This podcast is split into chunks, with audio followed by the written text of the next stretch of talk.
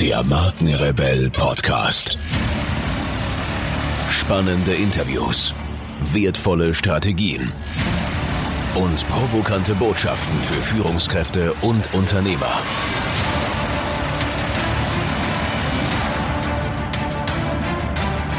Stell dich den Herausforderungen der Digitalisierung und setze als Marke ein Zeichen. Von und mit Markenrebell Norman Glaser. Und hier ein kleiner Hinweis in eigener Sache. Wie ihr wisst, ist dieser Podcast eine Produktion von Markenkonstrukt. Als Strategiebüro für digitale Markenführung helfen wir Unternehmen in digitalen Change- und Transformationsprozessen weiter. Wir glauben nicht, dass standardisierte Methoden und Vorgehensweisen konkrete Lösungen für vorhandene Probleme sind.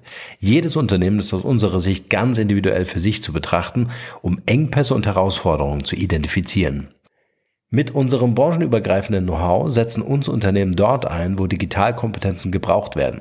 Gern auch als Inkubator für die Entwicklung von Innovationen, um digitale Geschäftsmodelle zu evaluieren und neue Marktpotenziale zu erschließen. Wer von euch also wissen möchte, inwieweit euer Unternehmen oder Projekt fit für eine digitale Zukunft ist, schaut gern auf unserer Website www.markenkonstrukt.de vorbei und nehmt Kontakt mit uns auf.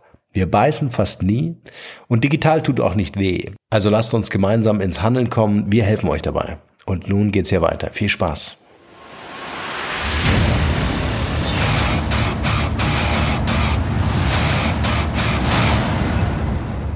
Herzlich willkommen zu einer weiteren Podcast-Interview-Folge. Vielen Dank für eure Zeit und schön, dass ihr wieder reinhört.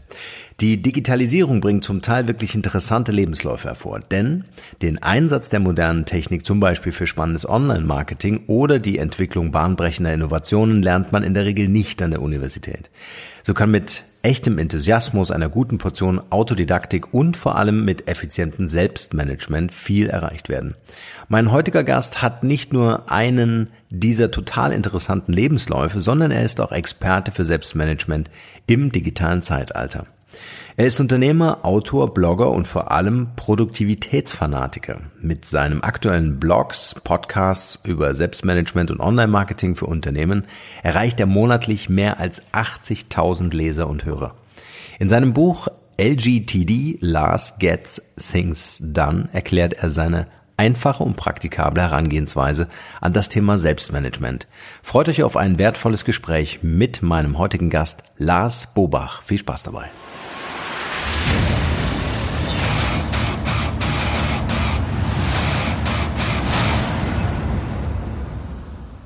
Lars, schön, dass du da ja. bist. Ich freue mich total, dich endlich hier wirklich auch mal live zu sprechen. Ich bin ein großer Fan deines Podcastes, wie du schon aus unserem Vorgespräch weißt. Produktiv in digitalen Zeiten.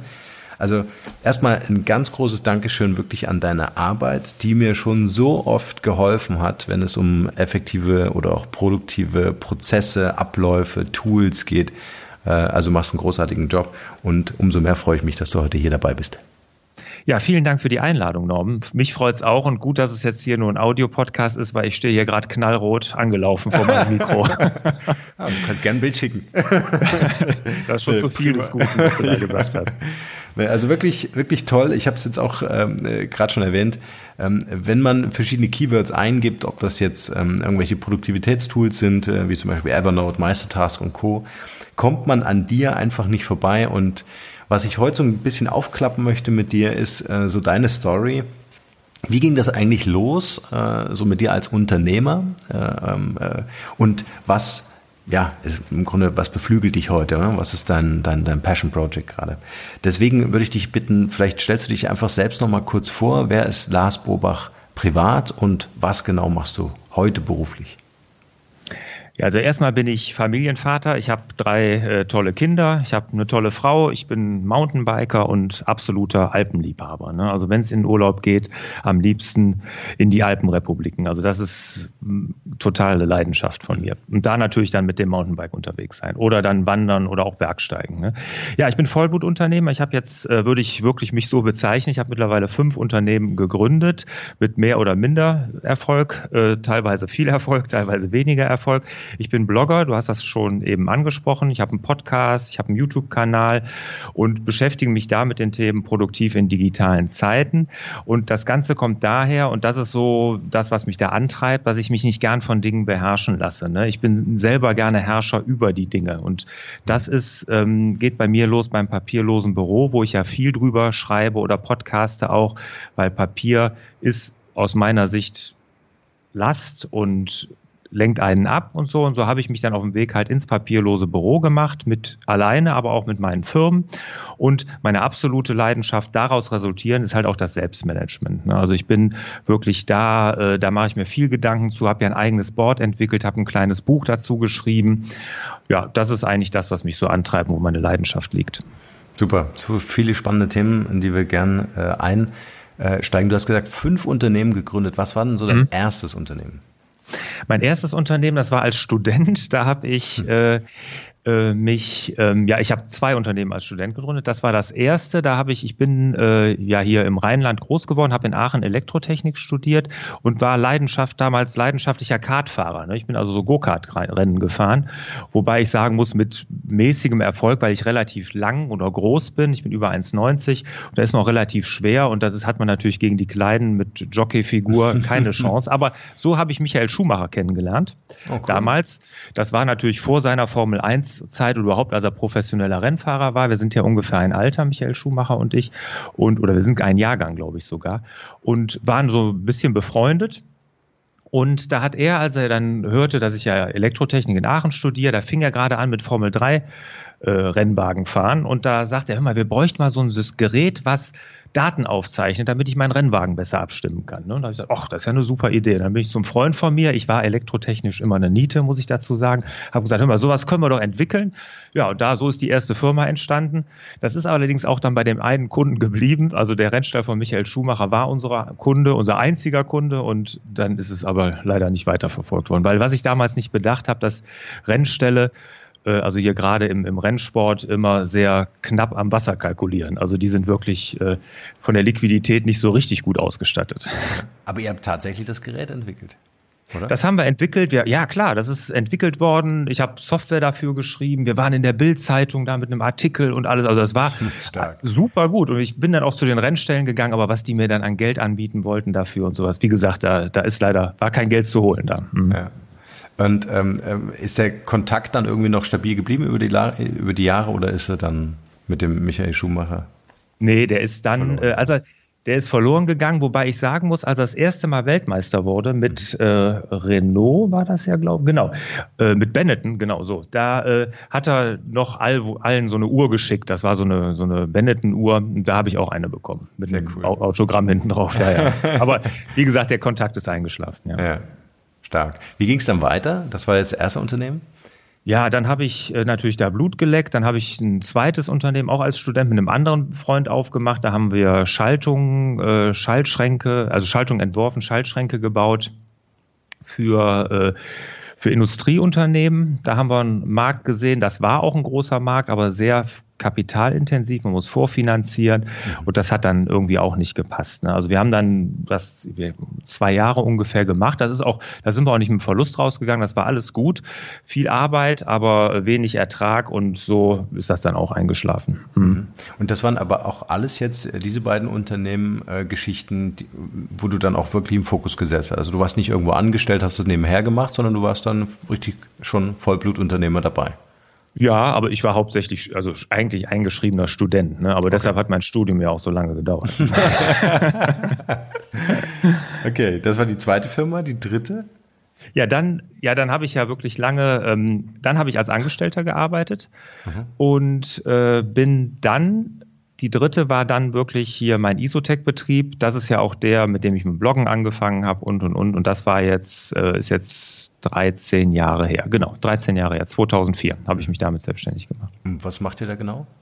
Ach so, ja, das ist ein Franchise-System mhm. und da habe ich eine Lizenz gekauft hier fürs Rheinland, also für einen kleinen Teil des Rheinlandes und wir dichten feuchte Keller ab und sanieren Feuchtigkeitsschäden und Schimmelschäden. Ne? Und ich habe, das kam so aus einer Not heraus. Ich wollte unbedingt selbstständig sein. Ich wollte, ich kam aus der Softwarebranche. Ich habe lange in der Softwarebranche gearbeitet und habe aber irgendwie da keine Firma gefunden. Ich hatte auch nicht die zündende Idee, was soll ich machen. Und dann bin ich beim Franchising hängen geblieben und habe mich da in dem Dschungel des Franchisings total verloren, weil da gab es damals 600 Systeme. Mittlerweile gibt es über 1000. Und ich wusste überhaupt nicht, was ich machen sollte. Und ähm, dann hat ein Freund von mir oder mein bester Freund damals mich wie den Präsident des Deutschen Franchise-Verbandes mal vorgestellt und mit dem bin ich dann essen gegangen in Köln und der hat mir gesagt, mach mal Isotech, guck dir das mal an.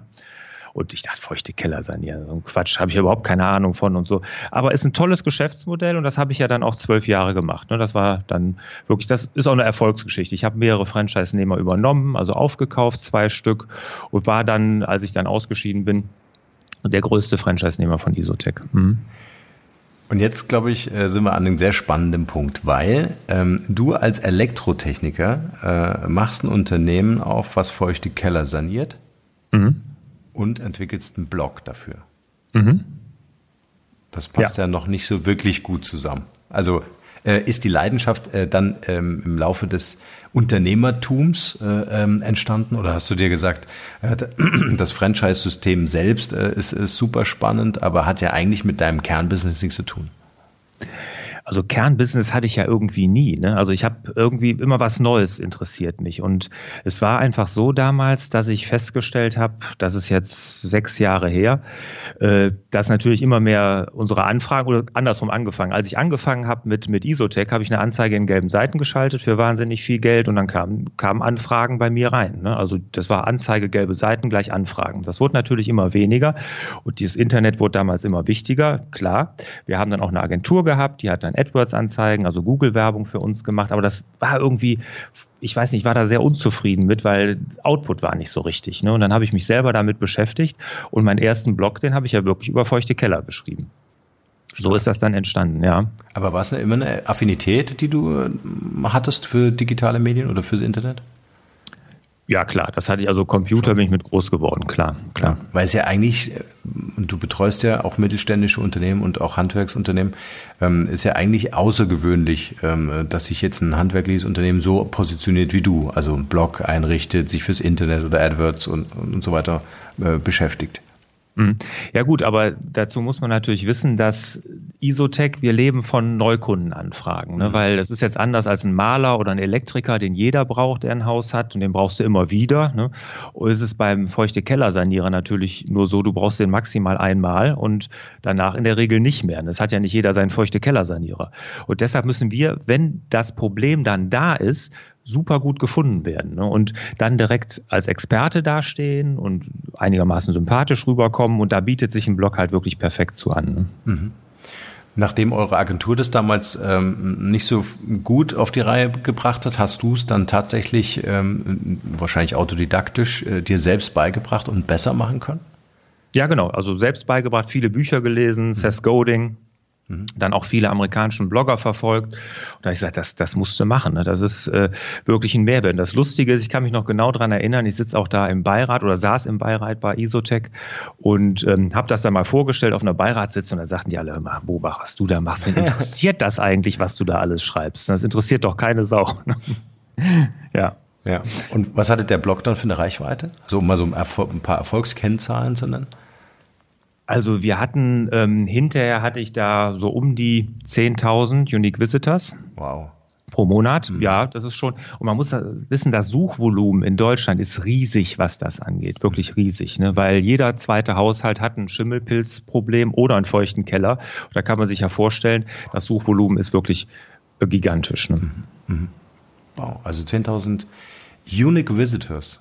Mhm. Das ist genau. ordentlich. Genau. Ja. Ja, ja, sag mal so für so ein, ich sage immer, das feuchte Keller-Business, das ist so sexy, ne, wie eine Darmspiegelung, da will sich eigentlich keiner mit beschäftigen.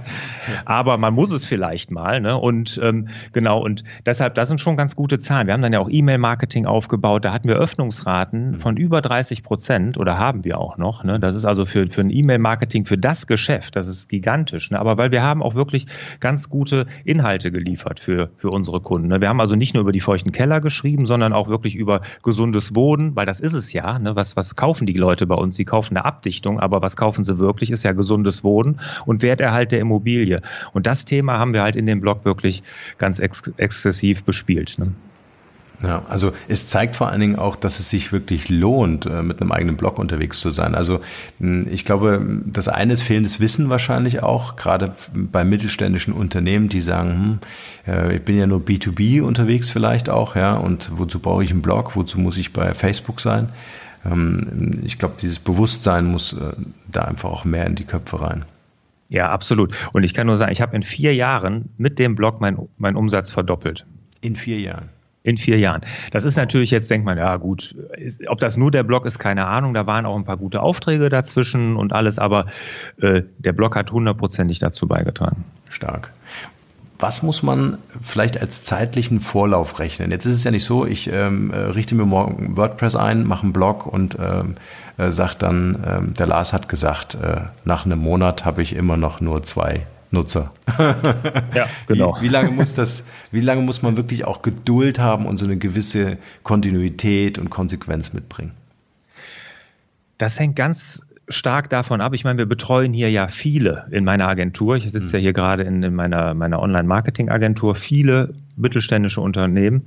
Und das hängt erstmal total davon ab, wie oft man mhm. neuen und frischen Content bringt, also wie oft man was schreibt. Und wenn man natürlich selten schreibt, wir haben Kunden, die schreiben teilweise nur einmal im Monat oder die haben nur einmal im Monat was Neues auf ihrem Blog, dann braucht man auch lange. Ne? Mhm. Aber ich sag mal, auch wenn man viel schreibt, wenn man jede Woche schreibt, ein, zwei Mal, äh, unter einem Jahr geht da gar nichts. Mhm. Denke ich auch, ja. Oder das ist auch ja. meine Erfahrung. Eher, eher mehr, ja. Ja, also ich, ich kann hier mein, mein Blog larsbobach.de, der ja wirklich mittlerweile eine sehr, sehr gute Reichweite hat, mhm. wenn ich dann die ersten zwei Jahre denke, ne, da habe ich mich gefreut, wenn ich da am Tag zehn Leute auf der Seite hatte. Ne? Mhm. Also das ist, ne, ja, ist ja so.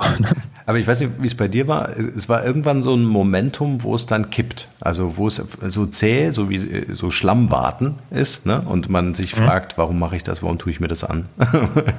und dann kommt irgendwann ja. der Punkt, wo es dann wirklich kippt und wo dann wirklich äh, auf einmal, ähm, weiß ich nicht, Anfragen kommen, äh, Kooperationsanfragen kommen oder dergleichen. Ja, irgendwie mhm. hängt das dann auch, das ist ja das Schöne, was man dann kann, hängt das an manchen Artikeln. Ne? Also ich habe mhm. wirklich einen Artikel mhm. bei mir, der ist, ähm, den habe ich jetzt auch mal abgedatet, wie man das dann so macht. Ne? Da habe ich jeden Tag habe ich da über 100 Leute, die diesen einen Artikel lesen und der ist vier Jahre alt fast. Ne? Also mhm. den habe ich jetzt mal abgedatet, weil der ist bei Google so gut gerankt und ähm, ja und und sowas lernt man dann ja auch. Ne? Und und manchmal sind es ja wirklich genau solche Dinge, von denen man gar nicht meint, dass sie dann so einschlagen. Ne? Mhm. Ja. Mhm. Jetzt haben wir über Isotech gesprochen. Das war, wenn ich richtig mitgezählt habe, Firma Nummer drei. Was war ja. dann Firma Nummer vier? Vier ist halt äh, klar mein, mein Blog-Business. Mhm, ne? okay. Also das ist äh, mein Blog, mein Podcast, ne, wo ich dann Einnahmen habe. Ich habe da ja auch äh, einen Workshop, ne, mhm. biete ich ja an, zweimal im Jahr. Ich habe äh, meinen Podcast, den habe ich auch ein bisschen monetarisiert solche Sachen halt. Mhm. Und dann die Nummer fünf ist halt die Agentur, in der ich jetzt hier gerade stehe, wo wir die Aufnahme machen. Mhm. Wann habt ihr die gegründet? Oder die Agentur ist, ja, die ist gegründet worden, das ist jetzt zweieinhalb Jahre her. Oh, okay.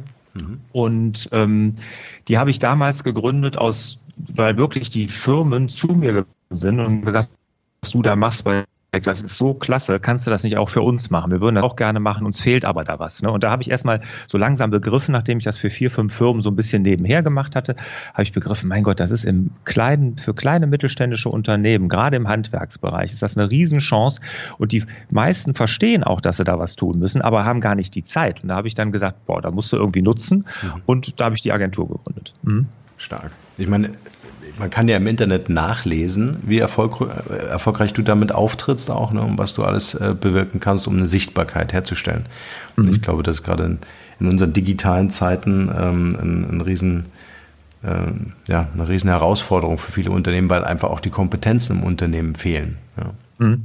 Aber das ist es halt gerade bei den Handwerkern oder kleinen mittelständischen Unternehmen, die wir betreuen. Das, das wissen die auch, aber sie haben einfach nicht die Zeit. Die sind im Tagesgeschäft total gefangen und haben da genug zu tun. Und da haben, bieten wir halt dieses Rückenfrei-Prinzip. Das haben wir dann auch für uns entdeckt. Das ist genau das, was die Kunden auch bei uns wollen. Äh, die legen ein Budget hier monatlich bei uns in vertrauensvolle Hände und wollen nichts damit zu tun haben, sondern sagen, ihr macht das. Und wir schreiben ja auch größtenteils für unsere Kunden. Ne? Also wir schreiben die Artikel ne, und und äh, machen die ganze Werbung und das, ja, der Kunde muss sich bei uns um dann nichts kümmern. Und das ist wirklich so ein Alleinstellungsmerkmal. Mhm. Wie sieht so ein klassisches ähm, Angebotsdienstleistungsportfolio aus, was ihr jetzt einem Handwerksbetrieb äh, anbieten könnt? Also es geht damit los, wir fangen immer mit einem Online-Marketing-Workshop an, ne? der dauert so drei Stunden, da arbeiten wir raus, kennst du alles, ne? Avatar, wie sieht mein Zielkunde aus, mhm. was für was für Werte stehe ich, wir machen einen Elevator-Pitch zusammen, dass wir erstmal überhaupt feststellen, was sind die USPs, also was sind die Alleinstellungsmerkmale, worauf legt er Wert. Also wir haben zum Beispiel ganz viele äh, Küchenstudios hier als Kunden, einige Küchenstudios, und da ist jedes anders. Ne? Der eine macht total hochpreisige, der andere macht eher kostengünstige Sachen, ne? der andere bewegt sich eher im Mittelfeld. Also das ist ja, ein Küchenstudio ist ja nicht wie gleich wie das andere. Und dann überlegen wir uns mit dem, auch mit dem Budget, was er hat, was wir dann tun können. Und dann geht es meistens los, dass wir, also einen Blog machen wir immer, und dass wir dann, was weiß ich, ein, zwei Artikel im Monat liefern, dass wir da Suchmaschinenoptimierung für ihn machen, dass wir teilweise dann Google Werbung schalten, also AdWords-Werbung, E-Mail-Marketing machen. Das sind eigentlich so die Klassiker, die wir für ihn machen. Und mhm. sind eure Kunden eher immer eher so im B2C-Bereich unterwegs? Oder ja, genau. Ja, B2C. Nee, nee. Also B2B haben wir auch ein paar, die haben sich aber hierhin eher verirrt. Äh, das ist auch nicht, ist, ist nicht unser roter Kunde, ne, sondern da, äh, das sind die, die B2C-Kunden, genau, und die Handwerker. Ja. Und ähm, welche Offenheit ähm, ja, schlägt dir so entgegen? Also ist es wirklich der Geschäftsführer, der bei dir anruft und sagt, hey Lars, kannst du mir helfen? Äh, ich habe hier ein Thema. Oder äh, sind's, ist es vielleicht eine Marketingabteilung? Nee, das sind alles die Geschäftsführer. Das mhm. ist ja auch so, dass die, äh, die haben ja keine Marketingabteilung, unsere Kunden. Ne? Okay. Das ist, ne, die sind, da macht's der Geschäftsführer, der kommt über meinen Blog, über mein papierloses Büro, über mein, mein Produktivblog und kriegt mit, dass ich eine Agentur habe und dann ruft er hier an. Okay. So läuft das meistens. Wie viele Leute seid ihr jetzt? Wir sind hier zu zehnt. Wow, zehn in mhm. zweieinhalb Jahren ist ordentlich. Ja, ja, wir haben, wir haben mehr vor. wir haben mehr vor. Ja, wo soll die Reise hingehen? Also was ist so ähm, das Big Picture, was, was du so vor Augen hast? Das, das große Bild ist, mhm. äh, wir wollen äh, wir haben jetzt gerade 100 Kunden knapp. Mhm, mhm. Und äh, unser Ziel ist ganz klar, 500 Kunden zu erreichen in den nächsten zehn Jahren. Stark. Mhm. Und da hört man eigentlich auch schon dein, äh, deine, deine Effizienz im Denken eigentlich, ne? dass du äh, eine ganz konkrete Zahl nennst. Das finde ich immer ganz wichtig, äh, weil das hört man so, so selten. Es ist manchmal so eher so eine mh, hm, Zieldefinition, die eher so ein bisschen schwammig ist, aber nicht konkret genug ist. Ja. Ähm, Kannst du mit uns noch so ein paar Produktivitätshacks teilen, die du, so wie du vorhin gesagt hast, äh, dass du dich ja auch sehr intensiv mit dem Selbstmanagement äh, auseinandersetzt, ähm, mhm. die du vielleicht auch selbst praktizierst, bevor wir mal so in die, die ganzen Tools einsteigen? Mhm. Ja, ich habe, ich sage immer, die fünf wichtigsten Tipps beim Selbstmanagement sind Wobei, wenn ich die jetzt aushole, kann es auch, äh, kann es auch sehr umfangreich werden. Also das ja. Wichtigste ist für mich immer Grabrede schreiben. Das mhm. hört sich jetzt bescheuert an. Was hat das mit Selbstmanagement zu tun? Aber es ist wirklich das Allerwichtigste, um die Prioritäten klar zu bekommen. Weil heutzutage leben wir, wir müssen zwischen dringend und wichtig unterscheiden. Und wir leben in der Dringlichkeitssucht. Das hat schon Stephen Covey gesagt, hier der amerikanische Selbstmanagement-Papst. Der hat gesagt, wirklich das Dringende drängt das ganze Wichtige und wir sind in der richtigen Dringlichkeitssucht. Nur wenn wir dringende Sachen tun, erfahren wir eine Befriedigung. Das Wichtige, das bleibt immer außen vor. Und das ist halt wirklich bei einer, wenn man seine eigene Grabrede schreibt, sich seine eigene Endlichkeit mhm. mal vor Augen führt und Leben kommt von uns keiner hier raus mhm. und das einfach mal überlegt, dann, dann rückt das automatisch die Prioritäten zurecht. Also das würde ich wirklich jedem raten, ne? das einfach mal tun, um sich klar zu werden, wo liegen meine Prioritäten.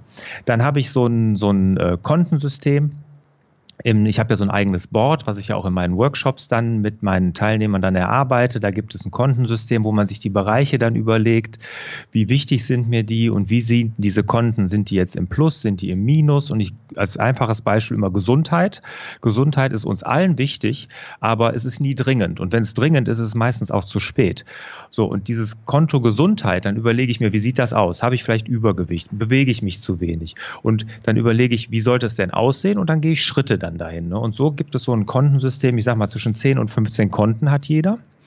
Und die versucht man dann irgendwie ins Gleichgewicht, in Balance zu kriegen. Das ist auch ganz, ganz wichtig für mich im, im Selbstmanagement. Und da halt sich selbst die höchste Priorität geben. Und ich habe das mal wirklich am eigenen Leib erfahren und lernen müssen, als ich mich gerade angefangen habe, selbstständig zu machen. Ich war so wirklich mitten in der Rush-Hour des Lebens. Meine Frau, äh, drei Kinder, Haus, einen ganzen Hofstaat zu finanzieren, selbstständig von morgens bis abends Feuerwehr gespielt.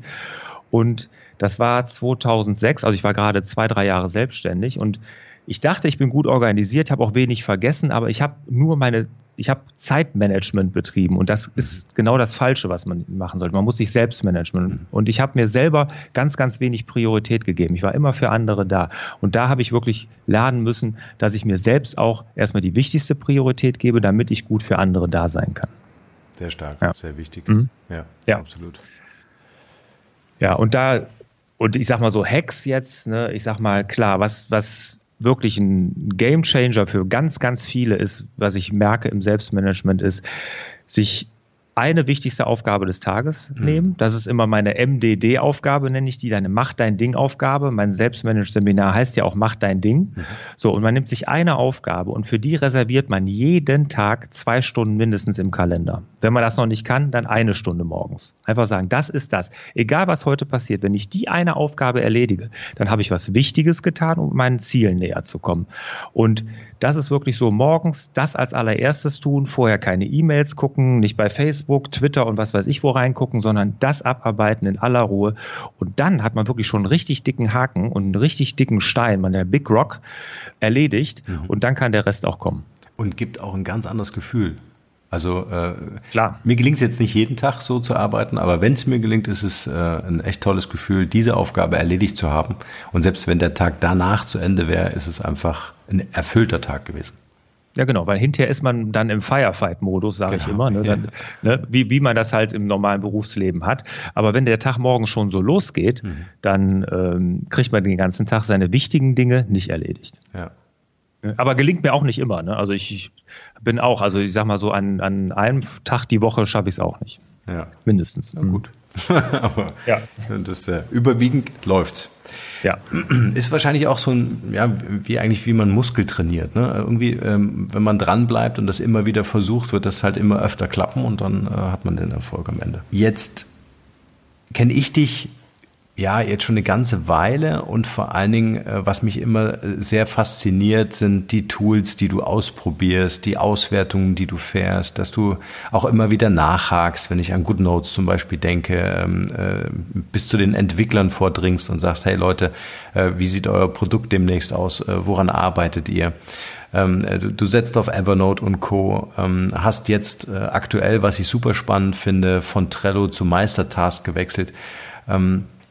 Wo nimmst du die Zeit her, diese ganzen Tools auszuprobieren? Ist das so ein, äh, wirklich ein, ein, Slot, wo du sagst, da nehme ich mir die Zeit oder passiert das nebenher tatsächlich im, im Doing, im, im, im Live-Betrieb?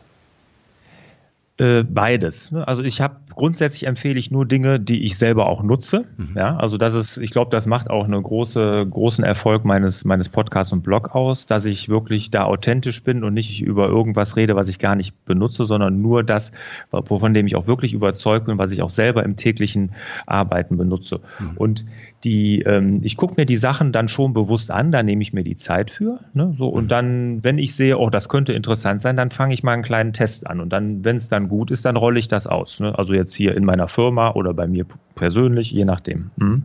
Aber es ist so eine Mischung aus beidem. Stark. Weil was mir auffällt ist, und ähm, ich würde mir hoffen, dass in vielen Unternehmen oder auch Großkonzernen man sich einfach mehr damit äh, beschäftigt. Was mir auffällt ist, dass relativ wenige Unternehmen, mit denen wir arbeiten, tatsächlich ihre Projekte dokumentieren. Und ähm, ich spiele jetzt so ein bisschen an auf die Meistertask-Geschichte, ähm, mhm. dass ich A, kollaborativ zusammenarbeite äh, mit einer Software, die vor allen Dingen auch eine Nachvollziehbarkeit ähm, ermöglicht und auch eine Dokumentation natürlich, vor allem aber eine Transparenz. Ähm, mhm. Wenn wir kurz mal vorstellen, ähm, A, was ist so die Gemeinsamkeit Trello Meistertask und vielleicht auch deine Beweggründe, warum du gewechselt bist? Also die Gemeinsamkeit ist, ist beides Kanban-Systeme. Kanban ist ja hier die Pinnwand, die in Spalten aufgeteilt ist, wo ich mhm. Karten dann von Spalte zu Spalte schieben kann. Ne? Und je nachdem, wie ich mich organisiere, kann eine Karte eine Aufgabe sein, kann eine Karte ein Projekt sein, es kann eine Karte aber auch äh, ein Auftrag sein, je nachdem. Ne? Also das kann man ja frei definieren. Gemeint, das ist bei denen gemeinsam. Also das Prinzip ist gleich. Äh, was Meistertask unterscheidet von Trello ist, es ist viel, viel schöner. Hm, ja, es ist also einfach optisch, äh, macht es mehr Spaß, damit zu arbeiten. Mhm. Dann ist es ähm, hat es Automatismen da drin, ne? die nennen die Section Actions. Ne? Das ist also einfach so, die, für die ist eine Spalte eine Section. Und wenn ich jetzt eine Karte von einer Spalte in die andere ziehe, kann ich so einen Automatismus auslösen. Dann kann ich zum Beispiel eine Slack-Nachricht generieren. Dann kann ich ähm, die Aufgabe jemand zuweisen. Ich kann ein Fälligkeitsdatum, alles automatisiert legen. Und wenn du jetzt zum Beispiel einen Prozess hast und du legst so eine Karte ist ein Auftrag wegen mir und du legst sie in die Spalte Rechnungsstellung, dann kann diese Aufgabe direkt der Person, die die Rechnung schreiben soll, zugewiesen werden und mit einem, mit einem Fälligkeitsdatum. Ne, das macht es wirklich super praktisch, gerade wenn man im Team damit arbeitet. Mhm. Und dann ganz, ganz wichtig noch, und deshalb hatte ich mich damit beschäftigt als Alternative zu Trello, ist halt eine deutsche Datenablage. Mhm. Das Ganze findet ja in der Cloud statt. Mhm. Und Trello ist ein kanadisches Unternehmen oder war, muss man dazu sagen, war, äh, Fog Creek hießen die oder die heißen auch noch so und die haben aber das ganze Trello jetzt verkauft an ein australisches Unternehmen. Und ähm, als dieser Verkauf stattfand und ich war mit, mit Trump und US-Servern, da bin ich, kriege ich auch ganz, ganz viel Gegenwind immer auf meinem Blog, dass sie sagen, mein Gott, du, was du da machst, ist ja alles blauäugig, du legst alles in die Cloud und und und. Auf jeden Fall deshalb habe ich mich damit beschäftigt und dann bin ich halt auf diese deutsche Lösung gekommen. Das ist Meistertas ist ein deutsches, österreichisches Unternehmen und die haben die Datenserver in Frankfurt stehen. Und das macht es dann auch nochmal sympathisch. Ne? Da, da kann man vor allen Dingen auch mal stolz sein, dass ein deutsches Unternehmen A so wirklich geil aussieht, muss man wirklich sagen. Ja. Ne? Also wirklich tolle ja. Oberfläche und äh, auch so gut funktioniert. Ähm, mhm. Ich, ich würde gerne mit dir mal in einen Prozess eintauchen. Es ist ein bisschen schwierig, im Podcast über Software zu sprechen und Oberflächen zu beschreiben.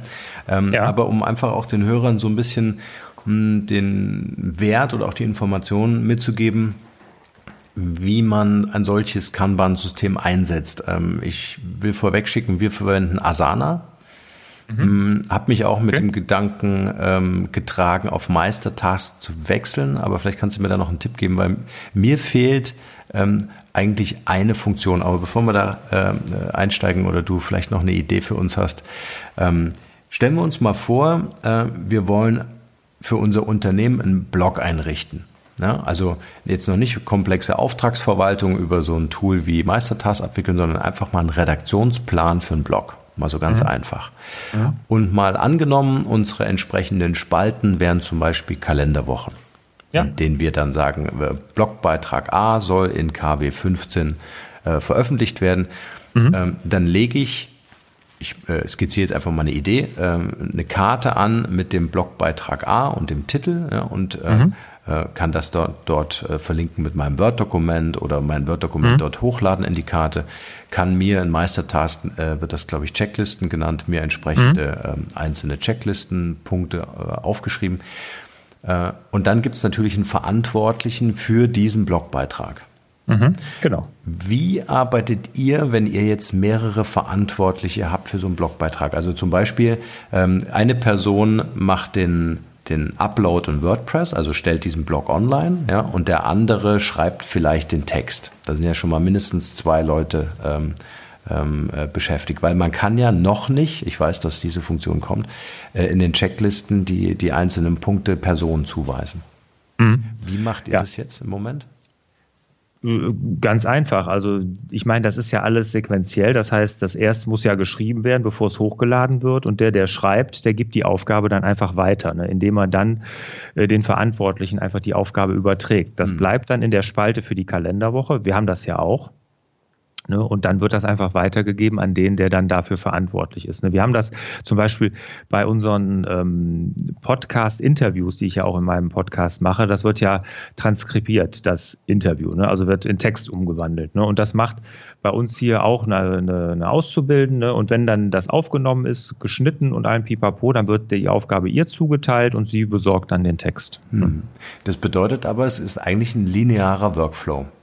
Ähm, ja. Weil der Grund, warum wir auf Asana setzen, ist, dass wir zum Beispiel innerhalb einer Karte im, im Board sagen können, es gibt Teilaufgaben und die kann ich Person zuweisen. Das heißt, der Grafiker kann natürlich ähm, äh, das Bild parallel zu dem, der die Post-Production für einen Podcast macht, machen. Mhm. Ja, ja.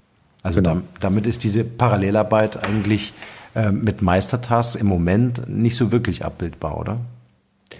Äh, nee, da müsste man für alles dann einzelne Tasks machen, gerade bei einem, bei, also für einzelne Karten machen. Ja, ja. Äh, und das ist natürlich bei einem, bei einem Redaktionsplan, ich sag mal, nicht gewollt. Ne? Das macht das Ganze ja tierisch unübersichtlich. Ne? Also das, da hast du recht, das ist dann linear oder sequenziell, geht das dann nur. Aber genau, das, das geht zurzeit noch nicht. Die, es wird kommen, dass man das kann, aber wir vermissen es zurzeit auch nicht, muss ich sagen. Also es funktioniert bei uns so auch sehr gut. Mhm.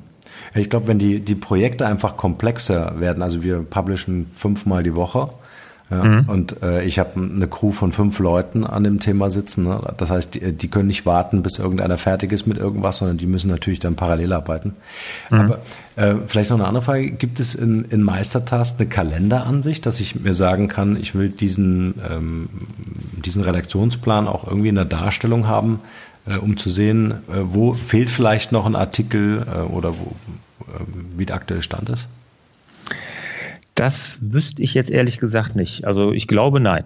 Also wir haben das noch nicht gebaut, aber ich glaube nein. Das gibt es aber in Trello übrigens. Ne? Also das kann Trello sehr, sehr gut. Hm. Ja, wobei Trello bin ich völlig bei dir, ist von der Oberfläche her. Also ich finde, ne, wenn eine Software keinen Spaß macht, so die Leute zu überzeugen, mitzumachen, ist halt ein riesiges Akzeptanzthema. Ne? Hm. Als ich meinen ja. Leuten Meistertask gezeigt habe, haben die gefragt, wann geht's los? ja, ja, ja, klar, klar. Das, das, ist das, aber das hat Kanban generell, diese ganzen Kanban-Software-Apps, ne, die es da gibt, da gibt es ja noch einige andere, die haben generell eine sehr hohe Akzeptanz. Ne? Also wenn man sie einführt, weil sofort der Mehrwert ersichtlich ist. Ne? Ja, absolut. Ja. Es ist einfach auch eine visuelle Darstellung. Ne? Also wir mhm. hatten das früher mit Listen und äh, mit Listen will man einfach nicht arbeiten, sondern man möchte irgendwie das Gefühl haben, ohne lesen zu müssen, auf einen Blick äh, ist die Kalenderwoche äh, voll, haben wir alle Blogbeiträge zusammen oder fehlt noch irgendwas? Ich mhm. glaube, das ist ein ganz wichtiger Punkt. Mhm. Wie wichtig ist in deiner Arbeit, äh, gerade wenn ihr auch Kunden betreut, so dieser Prozess oder dieser Moment des Akzeptanz schaffen für neue Technologien oder auch neue Prozesse? Also ist das so ein Teil eurer, eurer, eurer Arbeit, eurer Strategie, dann euren Kunden auch mitzunehmen und zu sagen, oder, oder wird das komplett so outgesourced, dass die mit Technologie gar nichts am Hut haben, dass sie gar nichts machen müssen? Das, das, ja, genau, die müssen gar nichts machen. Also oh. wir haben, ich könnte jetzt, müsste ich wirklich ganz, ganz tief überlegen. Mir fällt aber jetzt auch ad hoc überhaupt kein Kunde ein, der sich da irgendwie ansatzweise mit beschäftigen muss. Also die, die Technik und so, das nehmen wir ihm komplett ab. Mhm. Das ist, wie gesagt, das ist ja auch ein Alleinstellungsmerkmal, was das gerade nicht muss. Und was unsere Kunden immer fragen, die rufen ja an und sagen immer, ich hab, möchte, brauche mehr Interessenten oder ich möchte äh, langfristig meine Firma stabilisieren mit den Anfragen und und und. Finde das gut, was du im Online-Marketing machst. Ähm, was die alle dann als erstes fragen, ist, äh, sagen, ist, ich habe keine Ahnung davon. Mhm. Ne? Mhm. Und wie, ich habe keine Zeit. Ne? Und weil das ist nämlich das aller, aller, was die, die Geschäftsführer heutzutage nicht haben, Zeit. Die wollen sich um ihre Kunden, um ihre Produkte kümmern, das ist auch richtig. Und sie wollen sich nicht damit aufhalten. Ne? Und das nehmen wir denen komplett ab. Mhm. Und, und gibt es dann irgendwie so eine Rückkopplung? Weil das ist natürlich schon wahnsinnig wertvoll, was ihr an Erkenntnissen gewinnt. Wenn ihr für jemanden einen Blog oder eine Facebook-Seite betreibt, dann habt ihr im Grunde den Dialog quasi zur Zielgruppe. Und ihr, mhm. ihr, ihr wisst ja langfristig, ähm, äh, wie man vielleicht das Produkt oder die Dienstleistung der jeweiligen Firma verbessern könnte, weil sich die Zielgruppe das und das wünscht.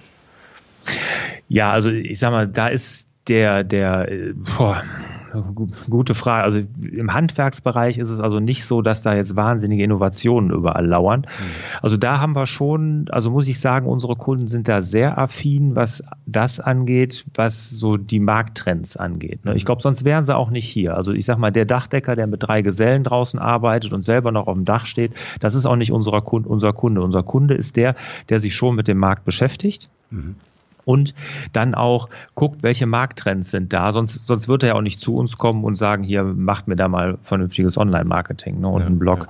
Ja. Ne. Also da beschäftigen sie sich schon mit. Und ich sag mal, dieses Kundenfeedback, was die ja kriegen über Bewertungen, über Kommentare und so, das gucken die sich alle schon selber an. Ja. Also da, da ne, natürlich gibt es ein Reporting von uns. Wir setzen uns mit den Kunden jeden Monat, kriegt er ein Reporting. Wir telefonieren jeden Monat. Wir haben Jure Fix, je nachdem, wie, wie groß das Paket ist, was sie buchen, alle drei, alle sechs Monate. Aber äh, ich sag mal so, den Markt beobachten, das machen die auch alle selber sehr gut. Ja. Ähm, setzt ihr bei euch auf ein spezielles Agenturmodell? Ich meine, ich habe jahrelang selber für eine Markenagentur gearbeitet. Ähm, äh, ich kenne die Agenturmodelle äh, von Werbern und äh, merke natürlich auch, dass denen auch so ein bisschen das Geschäft wegbricht, einfach weil kein oder weniger Unternehmen einfach ähm, der Meinung sind zu sagen, okay, wir geben jetzt keine Honorarverträge mehr einfach so raus, sondern wir sagen, es muss auch irgendwo eine Leistungskomponente sein. Ähm, wie sieht das bei euch? Ist es eher noch so das klassische Agenturmodell oder, oder sagt ihr, ähm, wir partizipieren, wenn die Leistung am Ende stimmt, über irgendwelche KPIs oder sowas? Nee, das ist für uns natürlich total schwer. Äh, ja klar, das ist eine gute Idee, kommen auch Anfragen hier, machen wir aber nicht. Wir haben wirklich eine Preisliste, mhm. wobei wir sagen, also es wird bei uns so gut wie nichts nach Stunden abgerechnet, sondern wir sagen, das sind Preise, was weiß ich, E-Mail-Marketing kostet pro versendeten Newsletter pro Monat X und was weiß ich, Artikel recherchiert und hinterlegt und alles kostet Y, gibt es eine Preisliste bei uns. Das ist sehr, sehr transparent. Ah, okay. Finde ich auch besser, weil dann äh, seid ihr, äh, oder, oder sagen wir es mal so, ich finde es auch immer sehr schwierig, so auf Stundenbasis abzurechnen, weil es gibt immer die Diskussion beim Kunden zu ja, sagen, okay, ja. wieso brauchst du da eine Stunde? Ja, das, das mache ich mhm. dir in einer Viertelstunde fertig. Ja, genau. Ja, ja absolut. Sehr gut. Mhm. Lars, ich habe noch ein paar Fragen vorbereitet, die ich immer so ganz am Ende unseres Interviews äh, stelle. Mhm, und, gerne. Äh, wo ich gern von dir so ein paar Bauchantworten hätte. Also ganz kurz und knackig. Okay, machen wir. Frage 1. Was ist deine Mission? Ja, ich gebe Orientierung in digitalen Zeiten. Mhm. Und ich will, dass sich die Leute nicht von Dingen beherrschen lassen, sondern Herrscher über die Dinge werden, wie mit meinem Mach dein Ding Workshop. Ja, das ist eine sehr wichtige Aussage, die uns in den nächsten Jahren, glaube ich, noch sehr intensiv beschäftigen wird, wenn wir an künstliche Intelligenz denken. Ähm, hast du ein Talent, von dem bisher keiner was weiß? Ja, also Talent weiß ich nicht. Ich fotografiere relativ gerne und äh, das halte ich auch immer unterm Radar. Ne? Aber da war ich sogar mal, äh, habe ich mal eine Ausstellung gemacht und sowas alles. Also da, das mache ich wirklich, aber nicht sehr, also nicht wahnsinnig viel. Also ich kann nicht sagen jede Woche, aber ich mache das schon sehr gerne. Ja. Was hast du für eine Kamera? Äh, eine ist gut. Ne? Was hast du für einen Aber, Schrank für die Kamera? Nee, nee, das, das nicht. Aber ich habe äh, äh, Fuji fotografiere ich sehr gerne. Mhm. Genau. Ne? Und, und dann äh, habe ich so eine, so, eine, so eine Retro, so, die sieht aus wie so eine Messsucherkamera, ist aber komplett digital. Mhm. Ja, cool. Wie hältst du Körper und Geist fit? Du hast vorhin schon gesagt, dass du in den Alpen unterwegs bist, aber ist Mountainbike-Fahren so generell dein, mhm. dein Lieblingsding? Ja, ja, absolut. Also das ist, um Körper fit zu halten. Ich fahre wahnsinnig gerne Fahrrad, am liebsten Mountainbike. Ich habe aber auch ein Rennrad, mit dem ich so die Grundlagen, das Grundlagentraining mache, dass wenn ich dann in die Alpen komme, dann nicht direkt am ersten Berg da äh, aufgeben muss. Und äh, geistfit halte ich. Ich lese sehr, sehr viel. Ich lese jeden Morgen wirklich. Ich habe das ist feste Routine bei mir. Ich stehe auf und lese erstmal mindestens eine halbe Stunde, mhm. versuche 45 Minuten zu lesen jeden Morgen und das hält mich dann geistig rege. Wenn wir schon beim Lesen sind, was liest du? Meinst du was für Bücher generell oder, oder ja, ganz Mom Besonderes? Im, Im, Moment? Im Moment lese ich Good to Great mhm. von, oh, jetzt weiß ich nicht, müsste, müsste man mal nachgucken, wer das jetzt geschrieben hat. Äh, ja, genau, genau. Ne? Aber empfehlen kann ich, was mich wirklich zurzeit oder das letzte Buch, was mich wirklich total beeindruckt hat, ist äh, Scaling Up. Ich weiß nicht, ob du das kennst, von Vern Harnisch. Kenn ich, ja. Mhm Hammerbuch und cool. äh, das, ja, finde ich Wahnsinn. Ne? Das ist also wirklich so, das hat mich so in dem, wie ich mein Business hier in der Agentur jetzt gerade aufbaue und auch mein Blog-Business wahnsinnig beeinflusst und äh, wir versuchen, diese Scaling-Up-Technologie gerade hier über die ganze Agentur auszurollen. Hm, stark. Lars, wenn die Leute an dich denken, was ist das eine Wort, wofür du selbst als Marke bekannt sein willst oder schon bist? Hm. Also ich bin es, glaube ich, noch nicht. Ich will aber Selbstmanagement soll das Wort sein. Ich glaube ich glaub schon, dass du das bist. ja, aber ich habe so mehr das Gefühl, dass das zurzeit noch so ein bisschen mehr papierloses Büro ist. Es gibt ja so eine Selbst- und Fremdwahrnehmung. Also ich, mhm. also papierloses Büro, du bist du schon, also wenn ich jetzt mal so das, das, das Netz anschaue, bist du natürlich wahnsinnig präsent. Ne? Mhm. Aber ähm, wenn man auch so deinem Podcast äh, äh, folgt, also Selbstmanagement würde ich schon auch auf jeden Fall unterstreichen. Sehr schön. Freut mich zu hören. ähm, gab es so einen ganz bedeutenden oder wichtigen Moment oder Rat in deinem Leben, der so einen Einfluss hatte oder hat? Ja, ähm, das war, das, da war ich allerdings noch nicht selbstständig. Da war, hatte ich meine erste Position als Geschäftsführer mhm. in einem Softwareunternehmen und da hatte ich einen äh, kaufmännischen Geschäftsführer neben mir und äh, der hat immer gesagt, Liquidität geht vor Rentabilität. Und das ist eine Sache, die mich in meinem, äh, das habe ich erstmal gar nicht so verstanden und äh, das musste ich auf die harte Tour lernen, muss ich dazu sagen. Ne? Also da war, war auch nicht immer alles nur Sonnenschein bei mir, aber ähm, das habe ich dann irgendwann verstanden, wie wichtig dieser Satz ist. Und das kann ich nur jedem Unternehmer raten oder jedem, der sich gerade selbstständig macht, Liquidität vor Rentabilität. Mhm. Was ist das Wertvollste, was wir von dir lernen können? Ja, ich glaube, das ist wirklich äh, mein Mach dein Ding Selbstmanagement Board. Das habe ich ja mhm. früher mal als Lebensplan, habe ich das genannt. Da habe ich aber festgestellt, das geht in so eine esoterische Ecke. Mhm. Deshalb habe ich das ja dann einfach Mach dein Ding Selbstmanagement Board genannt. Und das habe ich ja wirklich selber entwickelt und arbeite da jeden Tag mit und entwickle das immer weiter. Und da bin ich auch mächtig stolz drauf, weil das ist wirklich richtig, richtig klasse. Stark. Ähm, du hast vorhin, glaube ich, gesagt, äh, du hast ein Webinar äh, zu dem Thema. Äh, Webinar mache ich, ja, die mache ich kostenlos ne, zum Selbstmanagement. Zurzeit mhm. eins im Monat, kann man auf meiner Seite larsbobach.de-webinare sehen. Aber mhm. ich mache Workshops, richtig äh, Präsenz. Äh, mhm über ein Wochenende, wo wir so ein Selbstmanagement-Board erstellen. Und das ist jetzt nicht ein, deshalb heißt das auch Workshop und nicht Seminar, dass ich jetzt einfach nur erkläre, was da mhm. zu tun ist und, man, und dann geht man nach Hause, hat den Kopf voll und macht hinterher dann doch nichts, sondern der Workshop ist so, dass man meine Teilnehmer, und das ist auch nur eine kleine begrenzte Anzahl an Teilnehmern, wirklich am Ende des Workshops nach dem Wochenende da rauskommt und jeder hat sein eigenes Selbstmanagement-Board. Und das ist wirklich, äh, weil man nimmt sich nicht die Zeit. Ne? Da haben die, das sind auch alles Geschäftsführer, Unternehmer, die da sitzen. Mhm. Und äh, da erarbeiten wir das gemeinsam. Das macht totalen Spaß. Ja, vielleicht können wir auf jeden Fall äh, einen Link in die Shownotes setzen und nach unserem Gespräch nochmal kurz sprechen, ob du noch ein paar Plätze frei hast. Ja, für nächstes Jahr, dieses Jahr nicht mehr, dieses Jahr ist ausgebucht, aber mhm. nächstes Jahr ja, klar. Mhm, 2018. Mhm. mhm. Jetzt kommt meine Frage immer nach den wichtigsten Tools oder Internetressourcen. Ähm, ich will da immer drei hören. Äh, bei dir muss ich da leider eine Ausnahme machen. Äh, vielleicht kannst du uns deine drei wichtigsten nennen, aber auch drei nennen, die man vielleicht nicht ganz so häufig hört und vielleicht auch, muss jetzt auch nicht täglich benutzt werden, aber vielleicht auch so ein paar Geheimtipps sind. Also Geheimtipps äh, weiß ich gar nicht, ob es die bei mir gibt, äh, weil ich schreibe ja über alles, ne, was, ich, was ich gut finde. Ne? Also die wichtigsten für mich sind auf jeden Fall natürlich klar Evernote. Mhm als digitaler Aktenschrank, als mein digitales Gedächtnis. Ohne das geht Papierlosigkeit bei mir nicht. GoodNotes natürlich als Notiz-App auf meinem iPad. Ich schreibe sehr gerne handschriftlich, aber nicht auf Papier, sondern wirklich digital auf meinem iPad und da ist GoodNotes die Notiz-App meiner Wahl. Und natürlich Meistertask hatten wir eben drüber hm. gesprochen als Kanban-System, um mich so zu organisieren. Was ich natürlich auch noch nutze, ist äh, ein klassischer Task Manager. Da nutze ich Todoist. Mhm ne, für, für die, den täglichen Wahnsinn hier im Büro. Ähm, ein Geheimtipp vielleicht für deine Hörer ja, ist, äh, ich halte eine E-Mail-App für sehr, sehr wichtig, welche Art von E-Mail-App man nimmt. Ne? Also das ist, mhm. dass man nicht mit, ich sag mal, wenn man ein iPad hat oder ein Mac oder was auch immer, dass man mit Outlook oder was weiß ich, mit dem Mac-Mail-Programm äh, dann arbeitet, sondern dass man sich da eine nimmt, die eine Wiederlagefunktion hat. Ich bin ja strich, äh, ganz stringent, was Inbox Zero, also leeren E-Mail-Eingangskorb angeht.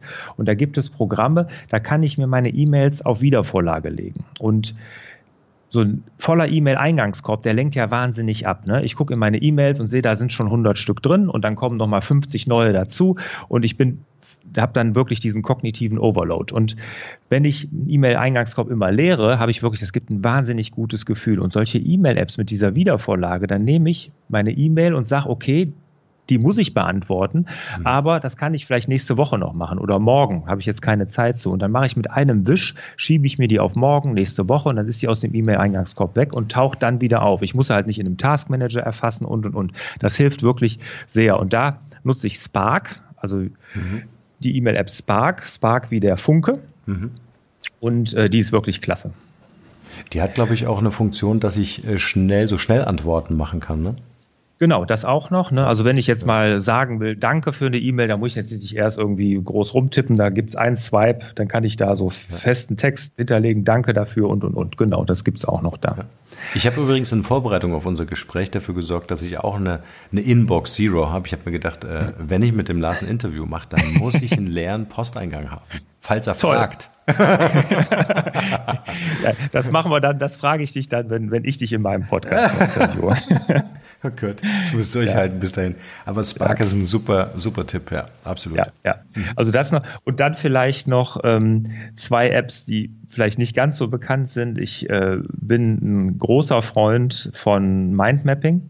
Mhm. Äh, Habe ich lernen müssen. Ich war, dachte, ich bin so der Outliner, weil ich bin so total strukturiert und sowas.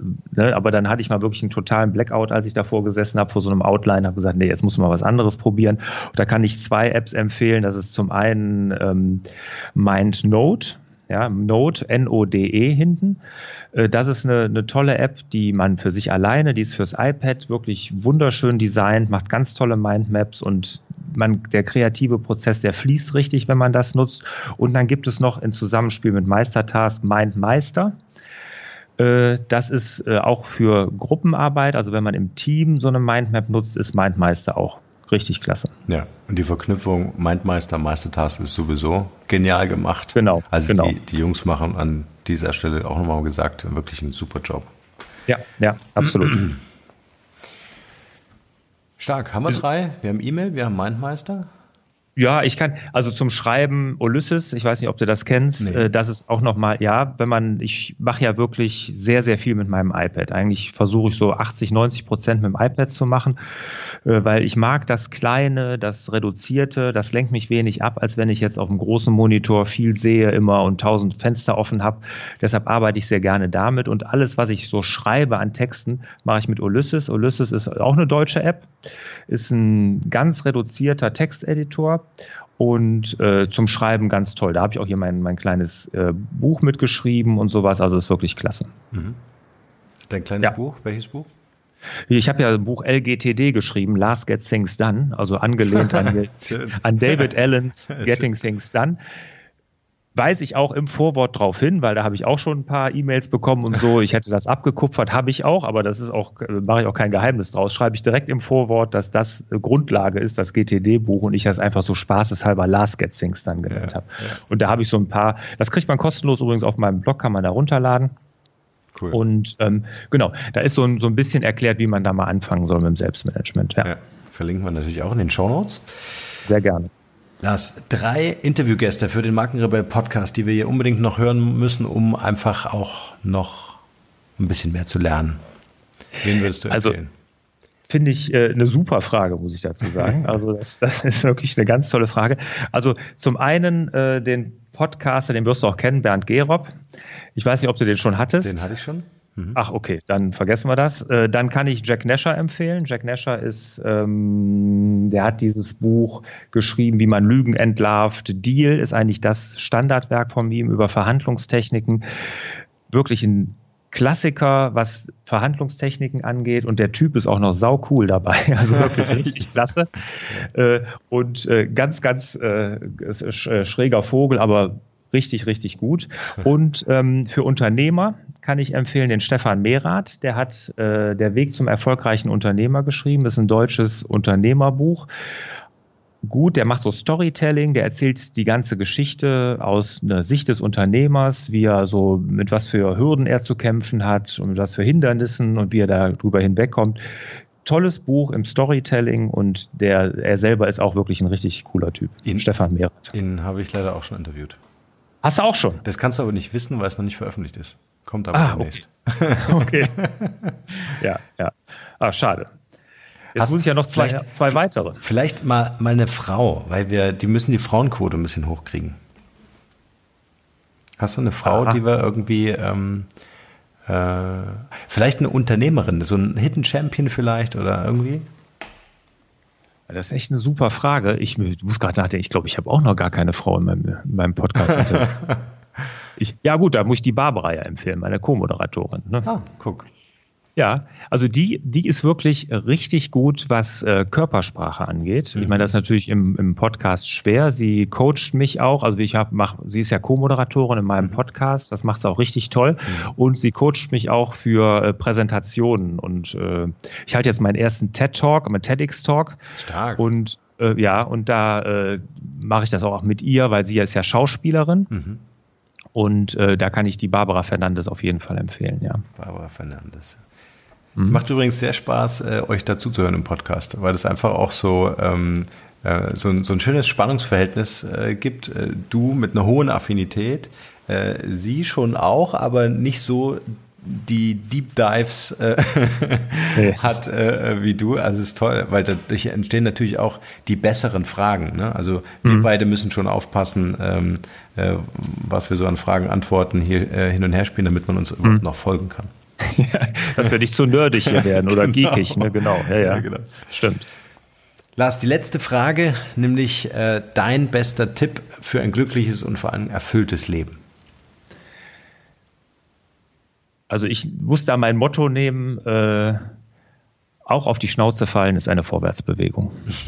ja, das ist sehr schön. Ich weiß gar nicht, ich habe das mal irgendwo, ich weiß echt nicht mehr, wo ich das aufgeschnappt habe, aber das fand ich so gut und das habe ich mir zu meinem Motto gemacht, weil das ist wirklich, wenn man das einfach akzeptiert für sich, dass einfach das im Leben dazugehört, ich glaube, dann kann eigentlich nichts mehr schiefgehen. Ah, das ist ein schönes Schlusswort und das lassen wir genauso stehen. Lars, vielen, vielen Dank für deine Zeit und für diese vielen wertvollen Informationen. Ja, danke Norm, dir auch. Bis bald. Ciao, ciao. Ciao, ciao. Hier noch eine wichtige Info für alle die unter euch, die sich mit dem normalen E-Mail-Newsletter nicht zufrieden geben können, die noch ein paar Deep Dives vertragen können und zusätzlich eine wertvolle Content-Lieferung auf Ihr Smartphone für clever halten. Den empfehle ich unbedingt unseren neuen und vor allem kostenlosen Messenger-Service. Ganz egal, ob ihr WhatsApp, Facebook Messenger, Insta oder Telegram verwendet, wir liefern euch alle neuen Podcast-Folgen, natürlich unseren monatlichen Ratgeber als E-Book sowie weitere spannende Informationen frei Haus in eure Lieblings-App. Und das alles kostenlos und ohne Werbespam. Das verspreche ich euch. Geht dafür einfach auf unsere Website www.markenrebell.de und klickt im Menü oben auf den Punkt Service. Probiert es einfach mal aus. Es ist kinderleicht und seid gespannt, was hier in den kommenden Wochen so alles abgeht. Wenn euch dieser Podcast gefallen hat, wären wir euch sehr verbunden, wenn ihr euch kurz Zeit nehmen könntet und uns eine Bewertung bei iTunes da lasst. Das dauert nur wenige Sekunden und ihr helft damit, dass auch andere diese Informationen erreichen und wir diesen Podcast für euch noch viel, viel besser machen können. That's it. Alle Informationen wie immer in den Shownotes. Nur das Beste für euch und bleibt rebellisch. Bis bald. Ciao.